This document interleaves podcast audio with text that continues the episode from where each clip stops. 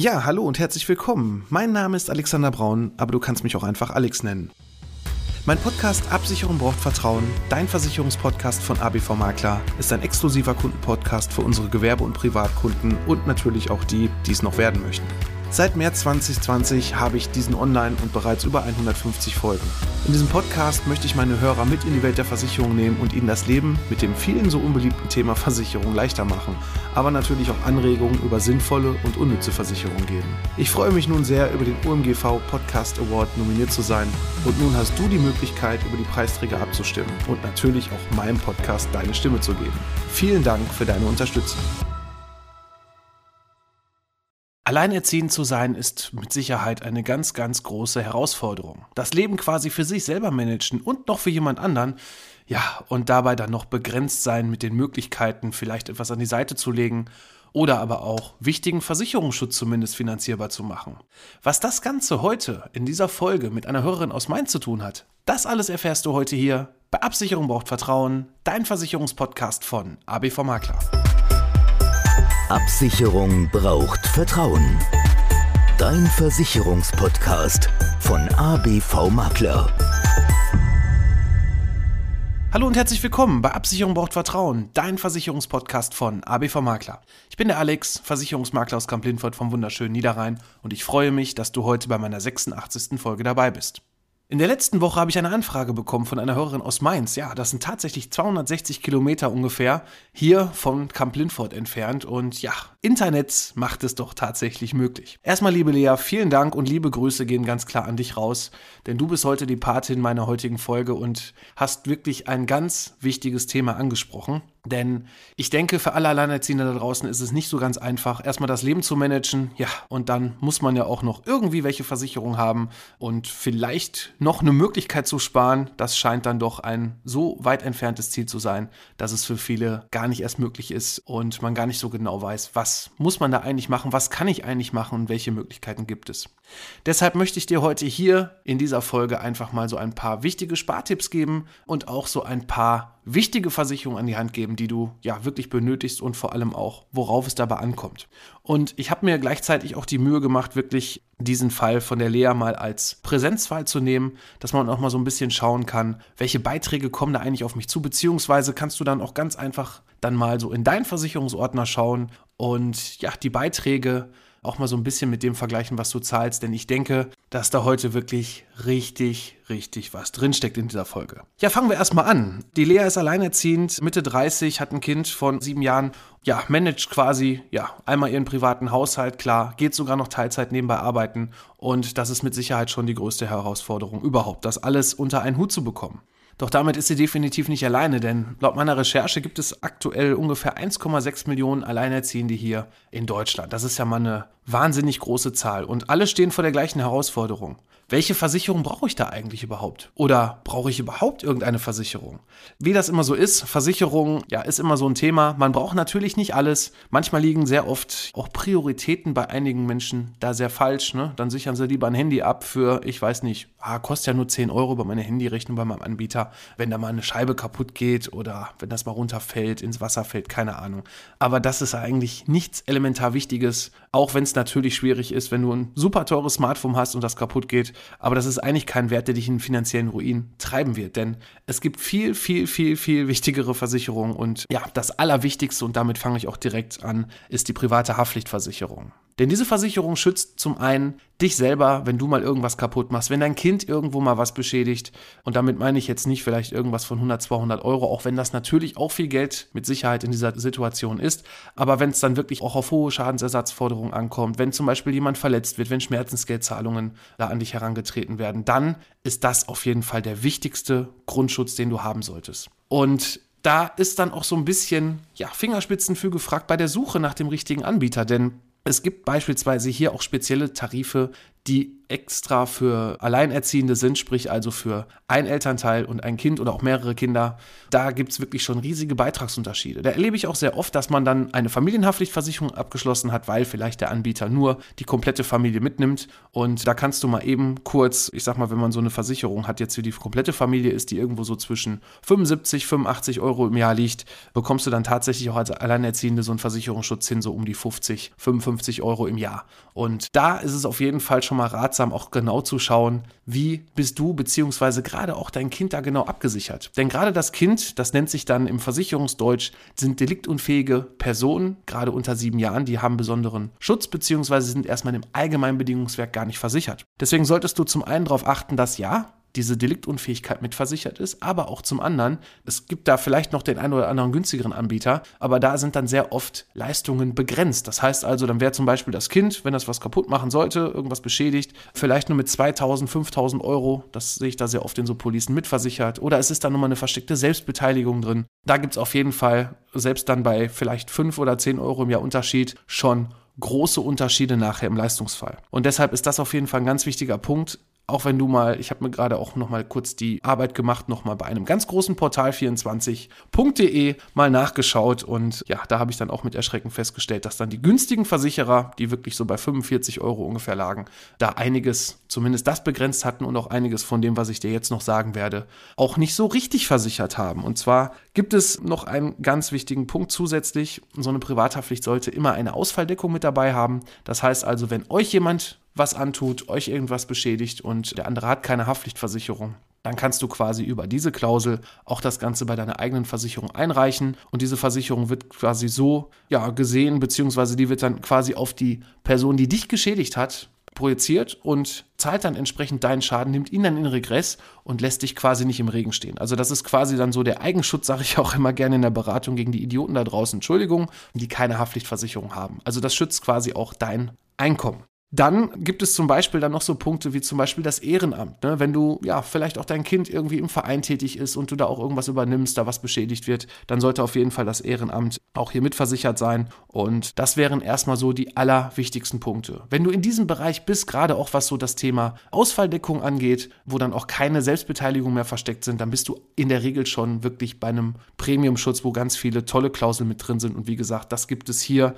bei uns auf jeden Fall so für um die 50 bis 55 Euro im Jahr. Also das ist auf jeden Fall schon mal eine gute Investition, die du auf jeden Fall tätigen solltest, damit schon mal dein Vermögen entsprechend, auch wenn du jetzt vielleicht sagst, so Vermögen habe ich ja gar nicht, aber dich einfach komplett von dem finanziellen kompletten Ruin schützen wird. Dann gehen wir mal weiter. Auch das Thema Hausratversicherung ist ein ganz wichtiger Punkt. Ne? Das heißt also, wenn es mal in der Wohnung brennen sollte, wenn Leitungswasserschaden da ist, auch ein Einbruch. Und ganz wichtig, du solltest auf jeden Fall darauf achten, dass du auch die sogenannte Elementarschadenversicherung mit dabei hast. Heißt also, wenn es mal einen Starkregen gibt, eine Überschwemmung gibt, vielleicht ein Keller vollläuft mit Regenwasser, dass da auch die Sachen, dein Hab und Gut quasi abgesichert sind. Jetzt könnte man sich noch darüber unterhalten, benötigt man wirklich eine Glasversicherung? Ja, da sollte man gucken, was kostet die eigentlich, so eine Glasversicherung im Jahr? Da gibt es wirklich riesige Unterschiede, das geht los. Manche machen die einfach nach einer Quadratmeterzahl fest. Ich habe jetzt einfach mal hier das Beispiel genommen von 75 Quadratmetern von einer Wohnung. Da können es dann vielleicht wirklich nur 5, 6, 7 Euro sein im Jahr. Es gibt aber auch dann so pauschale Glasversicherungen, die quasi, egal wie groß die Wohnung ist oder ob es auch ein Haus ist, dann vielleicht sogar 40, 50 oder 60 Euro im Jahr kosten. Also da sollte man so ein bisschen auch sein eigenes Risiko einschätzen und schauen, benötige ich wirklich eine Glasversicherung und wenn ich sie benötige, für wie viel Euro kaufe ich sie mir wirklich ein. Bei rund 75 Quadratmetern liegen wir dann so, ja, das kommt wie gesagt dann auch immer so ein bisschen drauf an, wo du gerade wohnst, welcher Postleitzahlenbereich da, mit welcher Tarifierungsstufe von dem Versicherer angeboten wird. Und da liegst du eigentlich bei einer Rechtsschutzversicherung so ungefähr bei 80 Euro im Jahr. Und da hast du schon wirklich einen Top-Versicherungsschutz. Gerade so das Thema auch grobe Fahrlässigkeit sollte mitversichert sein. Das bedeutet also, wenn du mal vergisst, ein Fenster zuzumachen oder du das Haus natürlich verlässt, wenn die Spülmaschine, die Waschmaschine läuft, dass dann ein Versicherer nicht sagen kann, ja, wenn sie aber zu Hause gewesen wären und dann entsprechend hier man sofort hätte reagieren können und vielleicht dann Wasser ausstellen können oder so, ja, da zahlen wir jetzt leider nicht alles, sondern weil halt der Schaden größer ist und sie nicht die Chance hatten, das zu minimieren, können wir dann über diese Klausel das Ganze dann prozentual ein wenig einschränken. Und deswegen auch da ist dann darauf zu achten, nur weil sie vielleicht dann 5 oder 10 Euro günstiger ist im Jahr, da sollte man dann zumindest dann auch hier wieder, wie auch bei der Haftpflichtversicherung, lieber die paar Euro mehr ausgeben, damit man dann im Schadensfall nicht im Regen steht. Dann geht es natürlich weiter, wenn du ein Auto hast, ja, dir jetzt eine Autoversicherung zu rechnen, wäre natürlich etwas schwierig, weil ich weiß gar nicht, wo du wohnst, welches Auto du hast da draußen, aber da sollte man auch auf so ein paar Sachen achten. Zum Beispiel sind auch wirklich die richtigen Kilometer angegeben.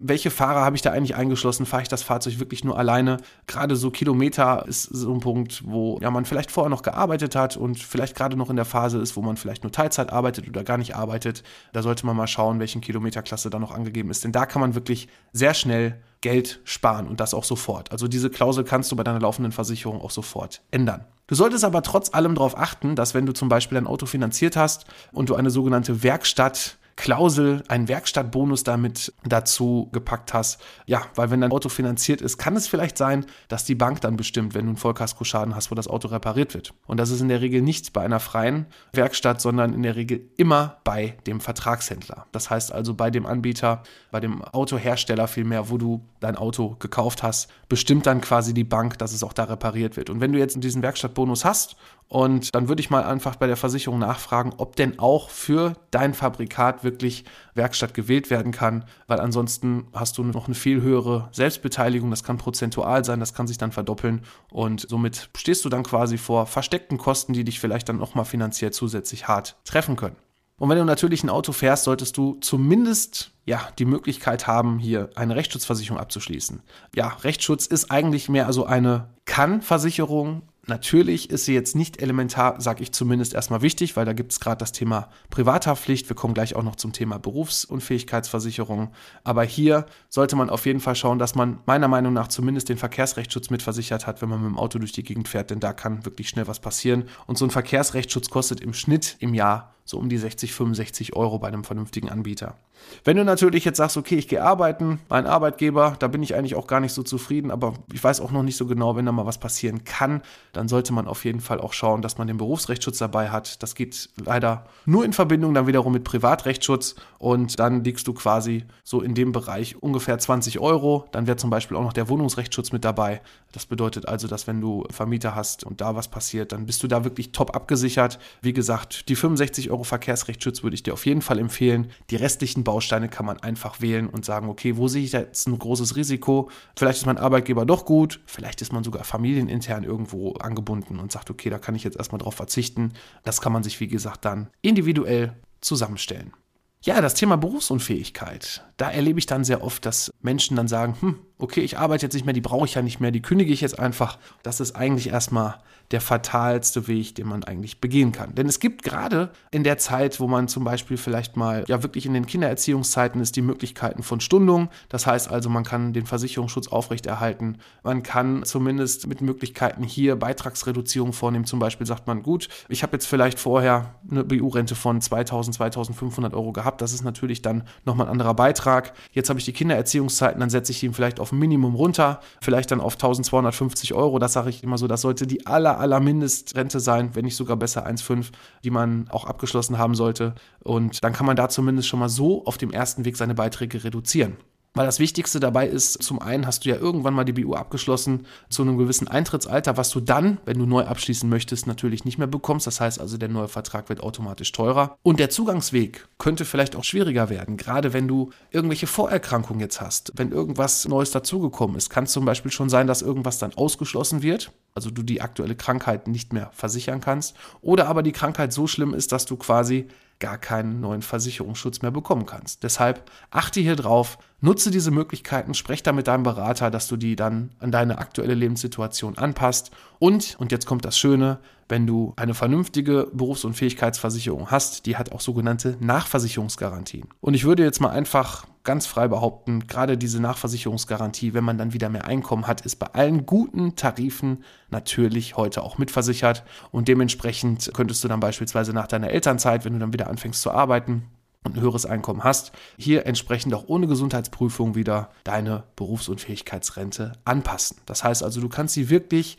an dein Leben entsprechend anpassen und was das Wichtigste ist, und das solltest du dir auf jeden Fall dabei merken, eine Krankheit, egal bei welchem Beruf, ich höre da immer so, ja, ich arbeite ja nur im Büro, was soll mir da dann schon passieren? Ja, eine Krankheit kann immer passieren und die Berufsunfähigkeitsversicherung hat wirklich alle Krankheiten mitversichert. Also nicht nur ein Unfall, nicht nur, wenn mir auf der Arbeit was passiert, sondern wirklich 24 Stunden das können auch beispielsweise kurzfristige oder temporär beschränkte Krankheiten sein. Das heißt also, wenn du zum Beispiel einen Unfall hast, zwei Jahre raus bist, weil du vielleicht eine längere Reha hast oder so, oder auch schlimmere Krankheiten hast, aber danach wieder arbeiten gehen kannst, dann zahlt die auch genau für diesen Zeitraum dir eine Rente. Und warum ist die so wichtig? Weil wenn du diese Berufsunfähigkeitsversicherung nicht hast, dann gibt es leider nur eine sogenannte Erwerbsunfähigkeitsgeschichte, die halt quasi über einen Gesetzesträger über die deutsche Rentenversicherung läuft. Und ja, da kannst du dann einfach nie mehr irgendwas ausüben für die Arbeitszeit. Das steht dann so drin für zwei bis drei Stunden. Und daran zu kommen, ja, dann ist es schon wirklich sehr schwierig. Und da sind die Leistungen nochmal ein bisschen begrenzt. Das heißt also in dem Fall, wenn man dann darauf zurückfällt, muss man das Geld irgendwie aufstocken. Und das kann man dann in der Regel leider nur mit dem Arbeitslosengeld 2, sprich Hartz IV. Deshalb wenn du dein eigenes Vermögen schützen möchtest und die Möglichkeit hast, dann würde ich dir auf jeden Fall empfehlen, hier die Berufsunfähigkeitsversicherung ja vernünftig aufrechtzuerhalten. Wie gesagt, es gibt Stundungsmöglichkeiten, wo man dann später das über einen Zeitraum dann wieder nachzahlen kann und so weiter. Vielleicht kann man auch noch die Möglichkeit nehmen und sagen, okay, ich arbeite jetzt gerade nicht, vielleicht wechsle ich dann auch nochmal den Anbieter, weil man diesen Beruf quasi dann an dem aktiven Vertrag in der Regel nicht mal eben umändern kann. Aber wie gesagt, sprech da mal mit deinem Vermittler, es gibt da auf jeden Fall Möglichkeiten und ganz wichtig, kündige diesen Vertrag nicht einfach. Was natürlich auch noch dazu kommt, weil bevor man berufsunfähig wird, man erstmal nur krank ist, das heißt also die sogenannte Lohnfortzahlung für Arbeitnehmer, die ja sechs Wochen zu 100 Prozent stattfindet und danach nur noch zu 70 Prozent, das sogenannte Krankentagegeld. Auch da gibt es eine Möglichkeit, zum Beispiel während der Elternzeit das Ganze auf eine sogenannte Anwartschaft runterzusetzen. Das heißt also, du zahlst dann nur noch ein paar Euro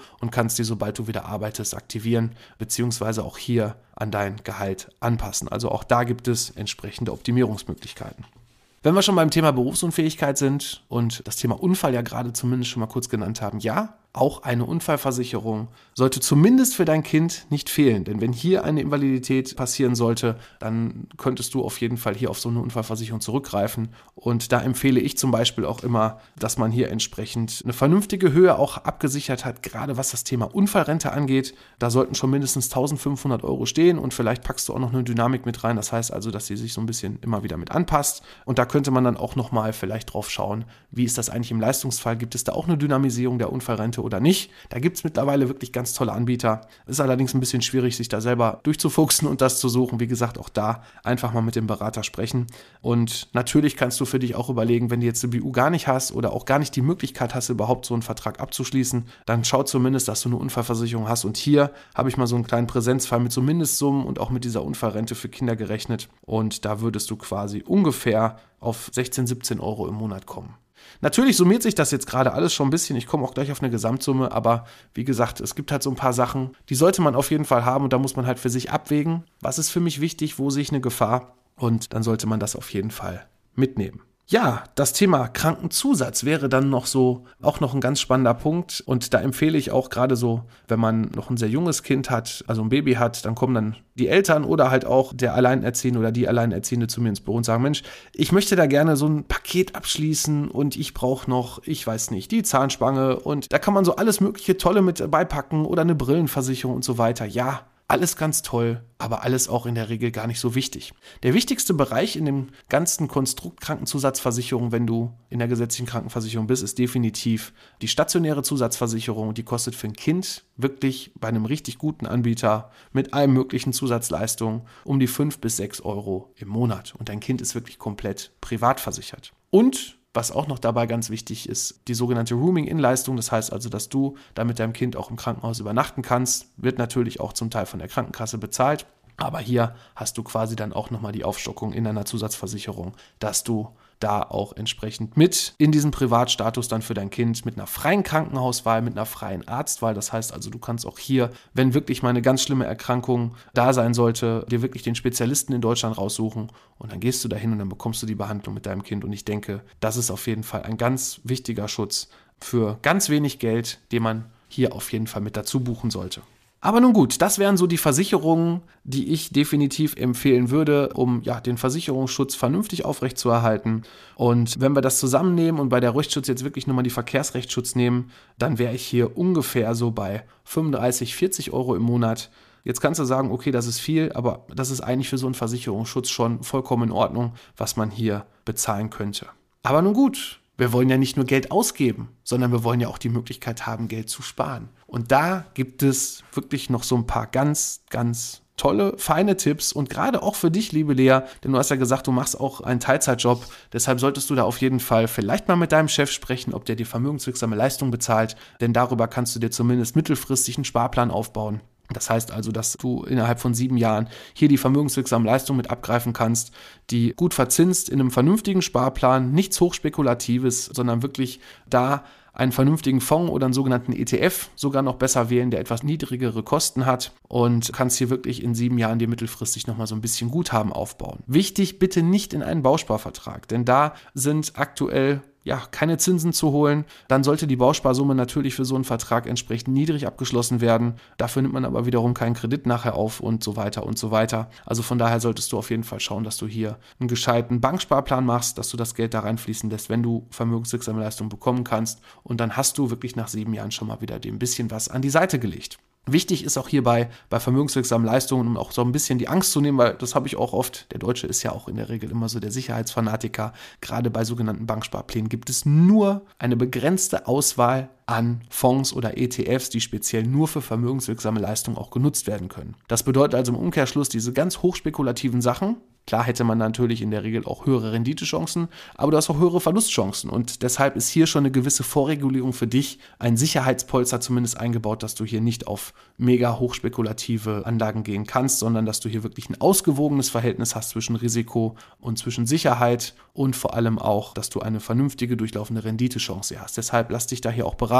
Und das sind zum Beispiel auch so Punkte, die auch wir machen. Das heißt also, wir machen ja nicht nur Versicherungen, sondern wir machen auch Banksparpläne, weil ob es jetzt im Versicherungsmantel ist oder aber auch rein über einen Banksparplan, über eine Bank, auch da kannst du auf uns zurückgreifen und dir da deine Beratung holen. Zu diesem Thema werde ich auf jeden Fall auch in der nächsten Zeit nochmal das ein oder andere raushauen, gerade was das Thema Sparen in ETFs oder Fonds angeht. Da wird auf jeden Fall noch einiges kommen. Spätestens im nächsten Jahr. Aktuell sind wir ja so ein bisschen auch im Endjahresgeschäft, weil wir gerade noch eine große Änderung haben, gerade was das Thema Rechnungszinssenkung angeht, ab dem 01.01.2022, das gravierende Auswirkungen hat. Zum einen auf Garantiewerte in Versicherungen, zum anderen auf lebenslange Rentenzahlungen, aber auch auf Berufsunfähigkeitsversicherung und so weiter. Da habe ich vor einigen Folgen schon mal eine komplette Folge zusammen zusammengefasst zu dieser Rechnungszinssenkung. Und wenn du jetzt noch in der Situation bist, auch noch dieses Jahr, ja, auch die Möglichkeit hast, was zu tun, dann solltest du dir auf jeden Fall noch eine Beratung holen. Ich empfehle da, ja, die Zeit ist sehr kurz, aber bis Mitte Dezember da noch an deinen Berater oder an uns heranzutreten, damit du noch, ja, noch einen Termin auch bekommen kannst, denn das ist bei uns im Moment ein bisschen schwierig, aber so ein bisschen Puffer haben wir dann noch im Dezember. Wenn du da gerne was ausmachen möchtest, melde dich einfach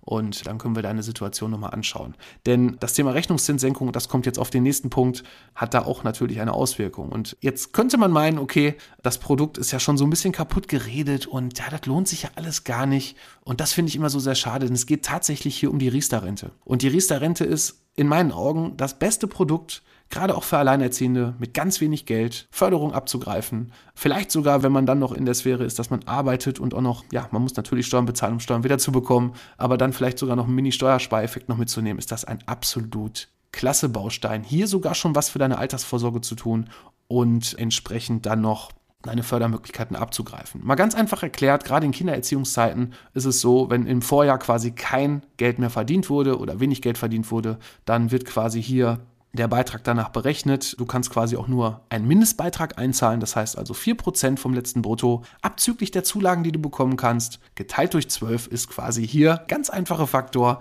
wie du deinen Beitrag berechnen kannst, um halt diese volle Förderung abzugreifen. Und wenn du gar nicht gearbeitet hast, dann ist der Mindestbeitrag hier 60 Euro im Jahr, also 5 Euro im Monat und du bekommst für dich 175 Euro und für ein Kind, was ab 2008 geboren wurde, 300 Euro in den Vertrag rein. Das heißt also mit 60 Euro Einsatz bekommst du 475 Euro zusätzliche Förderung und das ist doch wirklich mal ein wahnsinniges Produkt. Ne? Das muss man einfach so sagen. Deswegen finde ich es sehr schade, dass es teils von der Politik so kaputt geredet wird, dass es teils von Versicherern, ja, ich sag's mal vorsichtig, gerade so in der Anfangszeit auch so ein bisschen eher so als Goldesel gesehen wurde. Ne? Wir machen mal schön hohe Kosten da rein und werben damit. Früher waren es 154 anstatt dieser 175 Euro Förderung und machen so Werbezettel, so, so Geldscheine, wo 154 Euro draufstehen. Und im Kleingedruckten, ich übertreibe es jetzt mal, stand dann drin, ja, 20 Euro haben wir beim Gebühren, wenn wir für dich die Zulage beantragen. Das ist natürlich alles nicht so spannend und nicht so schön für dich als Kunden. Deshalb gab es dann natürlich wiederum die Diskussion, gerade dann auch von Verbraucherzentralen, die ja auch angeblich immer den Heiligen Gral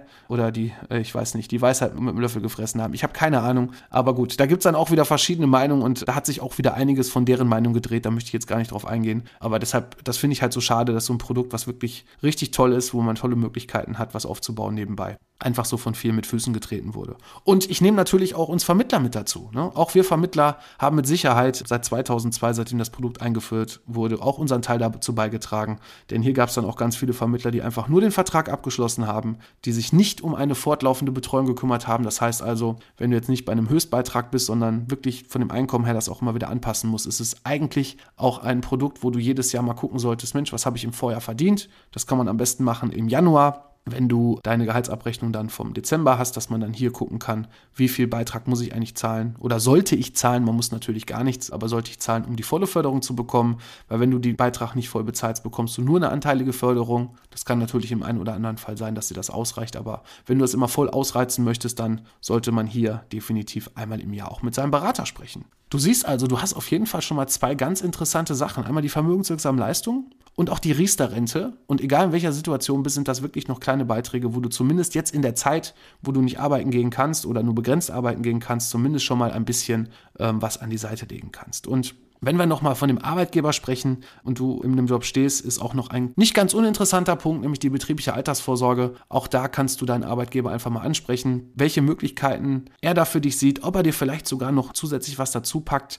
Wenn er zum Beispiel sagt, Mensch, ich gebe dir, also er muss erstmal 15 Prozent so oder so dazugeben von den sogenannten Ersparnissen aus Steuer- und äh, Sozialversicherungsbeiträgen. Aber oft hat man auch nette Arbeitgeber, die sagen, Mensch, ich zahle dir zwar vielleicht keine VL, aber ich würde dir 50 Euro in so eine betriebliche Altersvorsorge dazu packen. Dann sollte man da auf jeden Fall das Ganze auch mitnehmen. Also die beiden Möglichkeiten gibt es. Jetzt will ich nicht nur sagen, dass gute Arbeitgeber beides machen, aber auch da gibt es natürlich Arbeitgeber, die auch die Möglichkeit da sehen und sagen, okay, komm, Mensch, du bist auch in einer Situation, du gibst ja auch Gas und dementsprechend würde ich dir die VL zahlen oder anteilig zahlen und dann auch ein bisschen was zur betrieblichen Altersvorsorge mit dazu packen. Ja, du findest auf jeden Fall unseren Terminplaner, wenn du Fragen hast, auf www.abv-makler.de. Da kannst du dir deinen Termin, egal ob online, telefonisch oder bei uns im Büro, einfach aussuchen. Und dann sehen wir uns demnächst oder hören uns, wie auch immer. Ansonsten habe ich jetzt wirklich es geschafft, ganz viel Information und deswegen habe ich leider auch ein bisschen schneller gesprochen, in einer halben Stunde mal zusammenzufassen. Für dich wirklich mal ein Potpourri von ganz vielen tollen Tipps einfach mal rausgehauen für dich, dass du auch hier als Alleinerziehende ja nicht alleine da stehst, dass du dir hier wichtige Informationen mitnehmen kannst, deinen Versicherungsordner zum Beispiel mal durchprüfen kannst und auf jeden Fall vielleicht dann in Zukunft vernünftig abgesichert bist und dir zumindest um dieses Thema keine Sorgen mehr machen kannst und vielleicht kannst und vielleicht auch noch hier etwas Geld an die Seite legen wirst. Das ist auf jeden Fall ganz toll. Und wie gesagt, es gibt da die Möglichkeiten. Klar weiß ich, das Geld ist begrenzt auf der einen Seite, aber wenn man vielleicht schon nebenbei auch arbeiten geht, hat man vielleicht den einen oder anderen Euro über. Und wie gesagt, bei den Möglichkeiten denke ich schon, dass da das eine oder andere für dich dabei sein wird. Ja, wenn du auch ein Thema hast zum Thema Podcasting, Versicherung, Finanzen, was auch immer und du meinst, dir fehlt da noch eine Folge, dann mach's doch genauso wie die Lea. Schreib mir doch einfach über unsere Homepage und gib mir doch einfach mal einen Wink und sag, Mensch, Alex, ich habe da mal eine Frage. Wäre doch mal schön, wenn du zu dem und dem Thema mal eine Podcast-Folge machst. Finde ich sehr toll. Nochmal vielen lieben Dank an dich, Lea. Viele Grüße nach Mainz gehen raus und ja, ich bin auf jeden Fall für heute raus und ich freue mich natürlich auch, wenn es nächste Woche wieder heißt, Absicherung braucht Vertrauen, dein Versicherungspodcast von ABV Makler. Bis dann, mach's gut.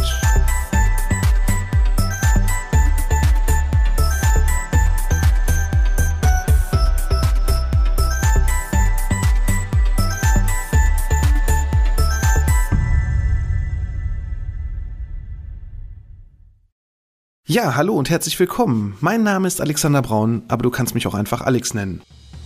Mein Podcast Absicherung braucht Vertrauen, dein Versicherungspodcast von ABV Makler, ist ein exklusiver Kundenpodcast für unsere Gewerbe- und Privatkunden und natürlich auch die, die es noch werden möchten. Seit März 2020 habe ich diesen online und bereits über 150 Folgen. In diesem Podcast möchte ich meine Hörer mit in die Welt der Versicherung nehmen und ihnen das Leben mit dem vielen so unbeliebten Thema Versicherung leichter machen, aber natürlich auch Anregungen über sinnvolle und unnütze Versicherungen geben. Ich freue mich nun sehr, über den OMGV Podcast Award nominiert zu sein und nun hast du die Möglichkeit, über die Preisträger abzustimmen und natürlich auch meinem Podcast deine Stimme zu geben. Vielen Dank für deine Unterstützung.